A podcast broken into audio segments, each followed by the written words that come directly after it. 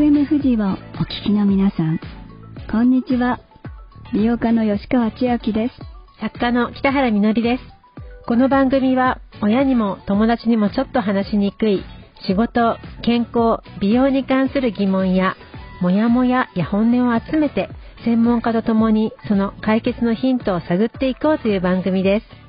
さて、北原さん、あの街に可愛い黄色のミモザの花が溢れてますよね。はい。あの、まあ、3月8日は国際女性デーという日なんですけれども、はい、この数年、一気に国際女性デーに、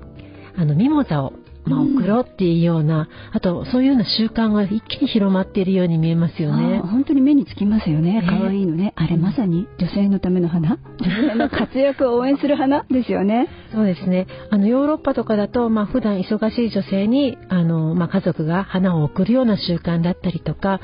あの、まあ、もともと労働者のための日なので、うん、特に社会主義国の国では、はい、もう国を挙げてのあの女性たちをお祝いするような日だったりするんですよね。ああ、そうだったんですね。うん、もっともっと私たち、うん、あの応援されたいなっていうような気持ちも本当にしてる女性も多いと思いますけれども、この番組はそんな女の人の話をたくさん聞いていく番組です。さて、今日の専門家は先週に続いて仙台三越の代表取締役社長小宮にな子さんです。あなたの職場は働きやすいですか？女の人の話、フェムボイス、最後までどうぞお楽しみに。女の人の話、フェムボイス。この番組はシミックソリューションズ株式会社がお送りします。My body, my choice. 女の人の話、フェムボイス。この番組は体や美容、仕事にまつわるモヤモヤっとした気持ちをみんなでシェアして専門家の言葉から解決のヒントを探そうという番組です。今週は先週に続き株式会社仙台三越の代表取締役社長小宮にな子さんをお迎えします。小宮にな子さん、1991年株式会社伊勢丹に入社。2017年、三越伊勢丹の執行役員となり、執行役員として新宿伊勢丹から女性の美と健康への提言をされ、百貨店の常識を変えた人です。現在は4月に開店90年を迎える仙台三越の代表取締役社長です。2週にわたって小宮さんにお話を伺ってきました。仙台三越の代表取締役という、まあ、大変やっぱり今の社会だとなかなか女性で行くことができないポジションかもしれませんけれども、そこに行くのにあたって、どんなことをしてきたのかっていうお話を伺ってきましたが、はい、それがやっぱりもうひたすらお話を聞いてきた。現現場のお話を聞いて聞いて、で、もうとにかく聞く、あの聞くよっていう姿勢で、それを事実をそのままあの吸い上げて、それをじゃあどうしたらいいか。何か加工するのじゃなくてね、どうやってそのあの意見を上に、上にじゃないな、形にしていくか。ですよね。だからその、やっぱり上の顔色を伺うような組織のあり方ではなくて、下の顔色をちゃんと伺う、下の声色を聞くみたいな、うん、そういったことが、あの、仕事に反映されていく。でそれはやっぱり生き方にもつながるような、すごく、あの、まあ、胸を打つようなお話だったかと思います。では、小宮にな子さんとのインタビューの模様をお聞きください。多分このインタビュー聞かれた後は、今日の午後、少し気持ちが楽になるんじゃないかなって思います。私もそう思います。FM 富士をお聞きの皆さん、こんにちは。小宮にな子です。今日もよろしくお願いいたします。よろしくお願いします。よろしくお願いします。えー、今週の水曜日は3月8日国際女性デーです。この日が制定されたきっかけは、あの、20世紀の初頭にニューヨークで女性の労働者たちが本当に過酷な中で、あの、労働条件の改善を求めたデモが始まりだったと言われてますけれども、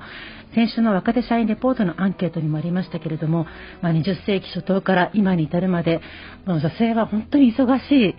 本当に忙しくね、生活していると思いますけれども、今、女性が働く環境はどのようになっているんでしょうか。そのことちょっと話してみたいなと思いますけれども、小宮さん、いかがですか？そうですね。いろいろなあの制度は、あの整ってき、えー、ているというふうに、えー、思います。あの当社でも例えばご主人がま同じ会社じゃない場合ですけど転勤の場合あの一緒についていく間給食制度が認められたりだとかいろんな制度は、えっと、できてはいますけれどもまだまだこう女性があのその制度を使うかだとかあのお子さんを産むとか育てる中でもなんとなくこう制度が気持ちよく使えてるかっていうとまだまだ世の中の流れとかもあってあの難しいところもあの正直な気持ちを持ってらっしゃることも知ってはいますね。はい。制度はねありますけどまたそれを使う時のね気持ちで、はい、なかなか重いものがありますよね、はい、子供のために有給使って、はい、あのお休みする。あのいいことだと思うんですけど後ろめたさがねあったりね穴開けたりとかね、はい、そうですね、はい、私たちはどうしても百貨店は土日が、あの忙しかったりだとかあの午前中よりは夕方の方が忙しくなってくるところがあるのでやはりそういった時にお休みが取りやすかったり早く上がることっていうのがお互いが気持ちよくあの送り出し代謝できる関係っていうのがどう築けるかっていうのはあの大切ですけれどもこれはただほとんどが女性が抱える問題なので、男性社員はいくばっかこういう育児休暇を取る男性もあの今あの取るようにはなってますけれどもやっぱりこう1年通してそういう思いをしながら働いている女性が圧倒的に多いのがあの実情だと思います。じゃあここでシミックソリューションズの Z 世代の若手社員がレポーターを務める若手社員レポートをお聞きいただきます。レポーターは島田さんです。リスナーの皆さん、小宮さん、北原さん、吉川さん、こんにちは。現役若手社員レポート、レポーターの島田です。今回は、社内の女性社員に会社の制度について、女性社員にとって会社にあって嬉しかった制度、場所はありますか？今会社にこれあったらいいなと思う制度はありますか？という2つのアンケートを実施しました。女性社員にとってあって嬉しかった制度場所はありますか？という質問で一番多かった回答は特になしで会社の制度についてあまり認識していないという意見もありました。具体的に回答いただいた中には産休育休制度やこのご時世在宅ワークが可能なことという見も複数ありましたが女性が活用しやすい制度というのはあまり会社としても普及がないように感じました。また今会社にこれあったらいいなと思う制度はありますか？という質問では回答にばらつきは見られたものの子供を預けられる託児所や有給の生理休暇時短時間給などを求める声が見受けられました。特に女性は結婚や子育てなどのライフイベントがあった後も働き続けられる会社やワークライフバランスを重要視して働ける会社を求める声が多いようです。今回皆さんから寄せていただいたあったらいいなという制度のように小宮さんの会社で新しい制度を導入する上でポイントとなることがありましたらアドバイスいただけますでしょうか以上現役若手社員レポートでした小宮さんいかがでしたでしょうか？はい。百貨店は女性が多い会社なので比較的制度自体はあの女性が働きやすい制度っていうのは数多くあの整えられている会社だと思います。ただ本当にそれを実際に気持ちよくあの使える環境がそれを使う人を見てる人も双方が気持ちよく使えてる環境になれるかどうかっていうのが一番大切だなというふうに考えています。あの特に子育てに関しては私ねもう最近ね子供はみんなのものだなっていうふうに考えてるんですよ実際少なくなってるのは実感もしますしだからもう私の中ではすごいナチュラルなことで彼女が休むことは自分が休むことと同じぐらいのことっていうふうに思っているんですけど私も百貨店でお仕事することあるんですけどあの実際に早上がりの方とかたくさんいらっしゃいますしね子育て中って方、まあ、それ非常にポピュラーにはなってきてますよね。そうですね。百貨店はその点はあの早い。かったというふうに思います。はあ、どうしてもあの、うん、365日あったら364日営業しているあの会社なので、お互いが休んでその時は自分が出てっていうような、はい、あのリズムはできている業態なのでね。うん、ねはい、で、まあ若手は割と夜その分夕方からお仕事ですねあのしたりとか、まあそうなってるんだと思うんですけども、これ一般にもねあの早く普及してほしいですよね。そうですね。はい、あの普及してほしいというふうに思いますし、あのやっぱりこういう時困った時にこういうことしたいんだとかこういうことで悩んでますとかなんかそういったことを言えるようにすることが一番、まあ、制度の前にだからこういうこと生徒使いたいんですだとか、はい、言えるようになれることっていうのがあのとても日々の中では大切だなというふうに思っています。本当ですね。もうこれあの先週にあの続きですけれども思ったことが口に出せる環境ですよね。そうですね。で私はあの子供がおりませんのであの子育ての経験はないんですけれども、えー、両親を共にもう見とっていて、えー、入社3年目に父をみとって、えー、看護勤務をさせてもらって時短で。で部長になって、えー、営業部長の、え銀座店を任された時に、え実は母が末期がんでっていうところで。でその時にあの自分の中では営業部長になるって分かった時に多分これちょっと母の指揮も分かってたのであのちょっと無理ですって言った時に当時の人事部長が白旗あげていいから行ってこいっていうふうに言ってくださってやはりあの言葉ってあのよく今メンバーにも言うんですけど私がやりますっていうのはきついんですけれどもやってみますならやってみますって言えるあのことっていうのがすごくありがたかったのですね。なのでその時もじゃあ、えっと、白旗あげてもいいならやってみますやはりこういう自分も今あの経営者としてもそうですけれどもどうやって無理してやりますじゃなくてこんなことは予想されるけれどもやってみますっていうのを引き出せるようになるかっていうのがとても大切だなというふうに今思っています。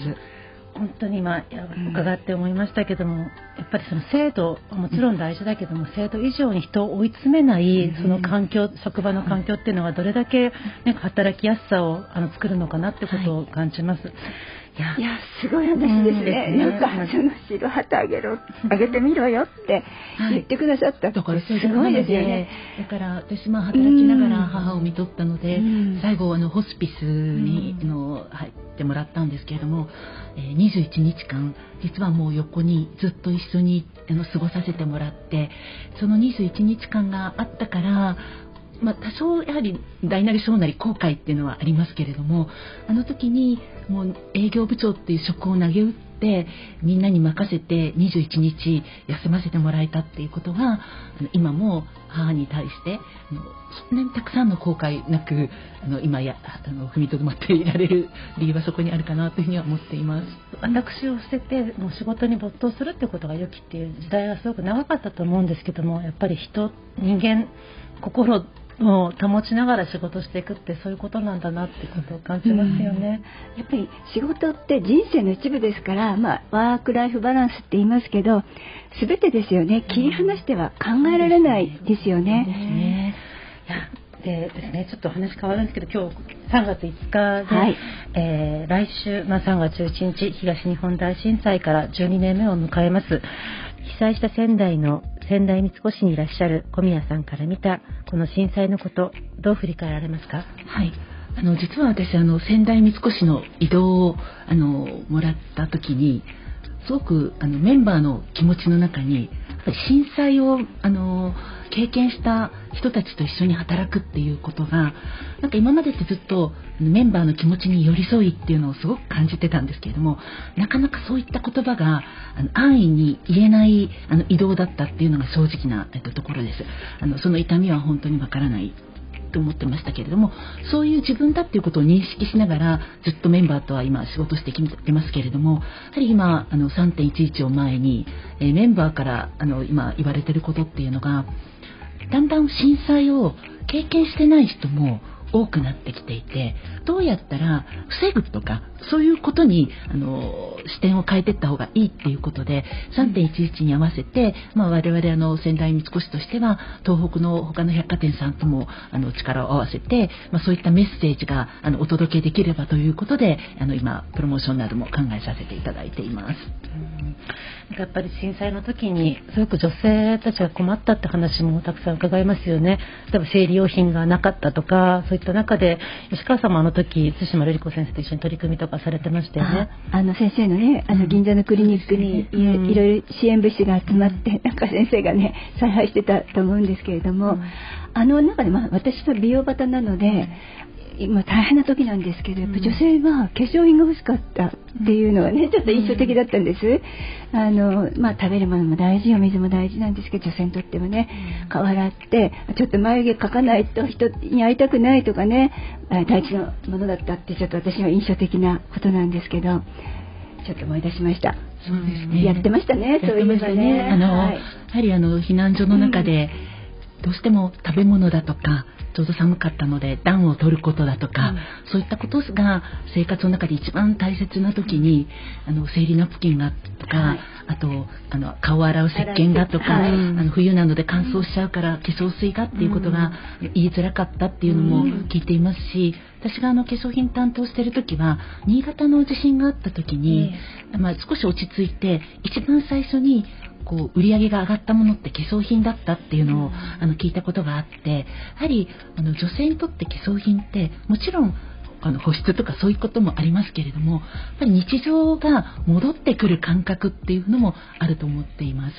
あとやっぱり今回の仙台の三越に確認させてもらって、まあ、こういったエピソードこんなことってあったのみたいな話をした時にあのメンバーがあの教えてくれた話なんですけれどもやっぱり避難所の中でも家が流されてしまった人と,、えーと、流されなかった人っていうのがいらっしゃってその中でどうしてもお洋服がお家に帰ればある人とない人やっぱそういったところで着飾っちゃいけないような気持ちになったとかあのそういったあの避難所の中でもこう申し訳ない気持ちみたいなものがあったことなどもあの伺いましたしでも髪の毛が洗えたとか少しこう右霊になれたことですごく気持ちが上がったっていうことは聞いているのであのそういった声も出せるような女性の、ね、声も反映できるといいのかなというふうには思いました。うんえー、小宮さん3週にわたり本当にありがとうございました。ありがとうございました。えー、小宮さんが91年に百貨店に就職されて、えー、当時は、えハンドバッグ売り場から高校卒業や短大卒業の先輩たちに囲まれて すごくしごかれたところから、えいろんな女性の声を聞かれてそして吉川さんとの出会い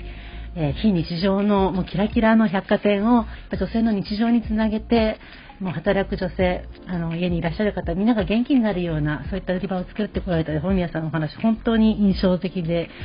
ね、あの、ちょっと胸が、胸が今日、あの、熱くなりましたね。熱くなりました。はい。えー、はい。えっと、その昔の職場の小宮さんの先輩だった女性たちは今小宮さんが今のお立場になられたことなんておっしゃってますか？はいあの本当に昇格するたびにあの言ってくださったことっていうのが今私の糧にもなってますけれども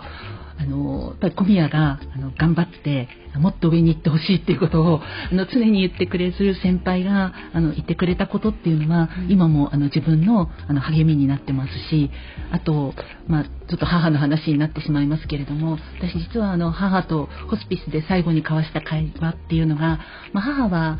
仕事を私を産むことで辞めてしまったんですけれども私がともかくあの会社だったことを喋り続けていたので会社で何があるか分かっていたのでなんか自分も働いてる気持ちになったっていうことをすごく言っていてくれたんです。で最後にあの本当に、まあ、72で生涯閉じたんですけれどもあの後悔は何もないんだけれども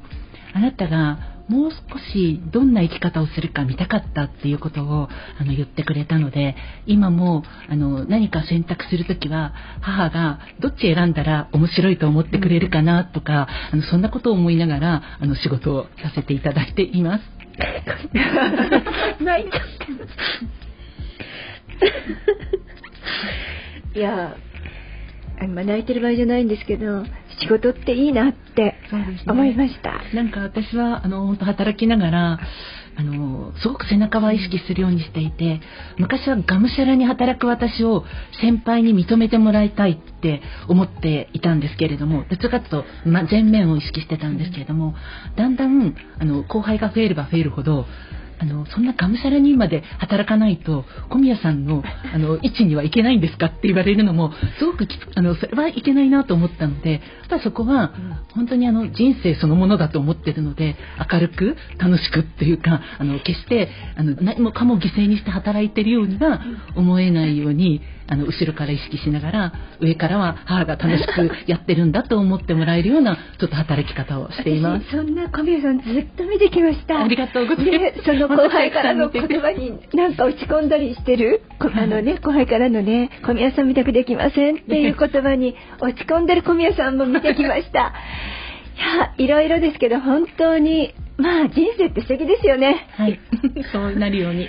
はい、あの仙台三越も90周年はときめき続くというふうにあのスローガン出させてもらってます。あの百貨店の意義は本当にときめきだと思っていますので、小さなときめきがたくさんあの仙台の方たちにもお届けできるようにメンバーも働きながらときめきが続けられるようにあの頑張りたいと思っています。はい、えー、ゲストは仙台三越代表取締役の小宮里奈子さんでした。3週にわたり本当にありがとうございました。ありがとうございました。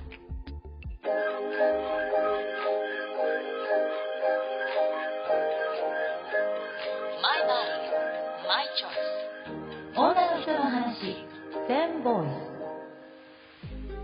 週にわたり仙台三越の代表取締役社長小宮にな子さんをお迎えしてお話ししてきましたが北原さん3週どうでしたでしょうか？もうあの泣いてしまいましたけれどもやっぱりあの自分が亡くなるような働き方ではもう無理なんだな。もうみんな無理だよだからきちんとそのまあなんでしょうね、人の声を聞きながら、自分を失わずに、時には白旗を開けながら、やっていいんだよっていうのって、すごく楽になるんじゃないかなって思いました。はい、本当ですね。あの、私は小宮さんの姿をずっと見てきて、うん、あの、本当に小宮さんのように働けないよって後輩に言われて、ちょっと落ち込んでる小宮さんの姿も見てきましたけど、本当にね、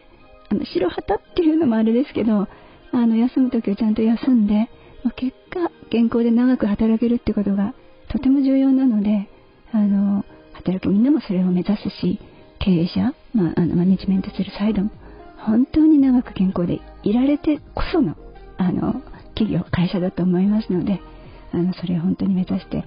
ほしいなっていうふうに思います、うん、まだまだその女性と男性の賃金格差があったりとかそのね、男性がま家でほとんど家事をしない国であるっていうふうに言われていたりとか、女性が寝ている時間が、睡眠時間が世界で一番少ない国っていうふうに言われているような、まあ、日本で、すごく追い詰められてるね、方多いかなって思うんですよね。うん、でも小宮さんのお話を聞いていると、常に女性たちが周りにいたんだな思いますね。素晴らしいなんか支えですよね。うん、その声は決して何て言うんでしょう、うん、あの恵まれた声じゃなかったかもしれないですよね。その大学卒業の後輩よりも低い給料で現場に立ち続けた女性たちがそれでも嫉妬とかではなくて小宮上に行けっていうふうにそこがねねかっこいいんですよ。やっぱり小宮さんもかっこいいけど小宮さんの周りの女性たちがものすごくかっこいいんですよね。小宮上に行ってくれよ。私たちのためっていうような、ちょっとなんかドラマがもう私の頭に浮かんでるのとまた泣いてきた。です あとお母様、うん、お母様がやっぱ世代的にずっと働き続けるってことが叶わなかった世代、諦めることが多かった世代の女性たちが、あなたの生き方をもっと見たかったっていうふうにおっしゃる。それもすごくなんて言うんでしょう、温かいじゃないですか。本当ですね。うん、最高のエールですよね。また私たち泣いちゃいますけれども、そんな風に、あの、女性たちが女性たちにバトンをつないだりとか、うん、温かい、まあ、時にはハンカチだったりとか、うん、いろんなものを渡し合いながら、共に助け合って仕事をしていくってことが、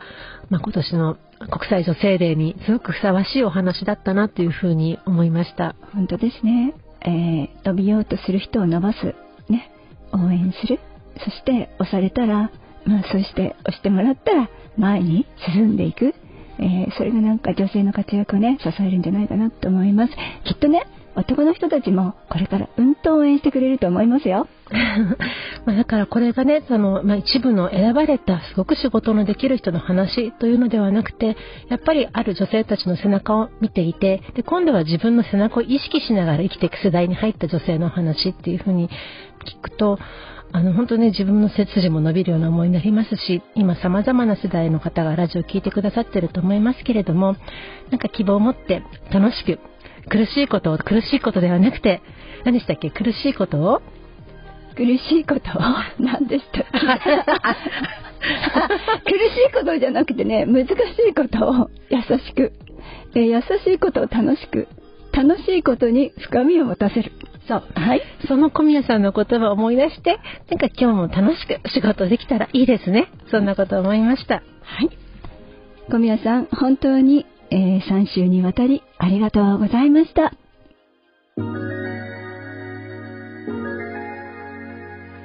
マイバイ、マイチョイス。女の人の話、フェムボイス。女の人の話、フェムボイス、いかがでしたか？あなたの声を聞かせてください。メッセージは FM 富士のホームページにある番組ページから送ることができます。そして、ツイッターでも参加してください。ハッシュタグに全部ひらがなで、フェムボイスとつけて投稿してくださいね。この番組は Spotify や Apple Podcast でも配信しています。FM 富士の番組ページにリンクも貼っていますので、そこから聞いてください。あの、直前なんですけれども、3月8日、あの、イベントがあるんですよね。はい。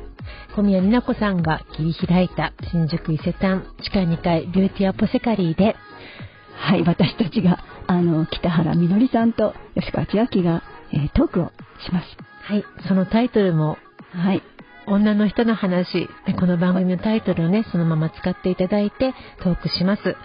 えー、実はトークだけではなくて、その後ビューティーアポセカリーで、そうそう、お買い物の付き合いする。一緒に買い物しようという楽しいイベントになっております。はい。これ私、あの、お客さんとしても参加したいなと思うんですけど、千秋さんと一緒に買い物できるって楽しいと思います。あの、プロの目線で見た、えー、オーガニックコスメだったりとか、様々なね、グッズを一緒に選びませんか？はい。あの、いいの選ばせてもらいますので、あの、ぜひ、あの、参加してほしいなっていうふうに思います。リアルのイベントなので、まあ、ご予約が必要なんですけれども、ぜひ、あの、ビューティーアポセカリー、女の人の話で検索していただければご予約できるかと思います。3月8日、今度の水曜日、ぜひご参加ください。女の人の話、フェムボイス。それではまた来週。お相手は北原みのりと吉川千秋でした。女の人の話、フェムボイス。この番組はシミックソリューションズ株式会社がお送りしました。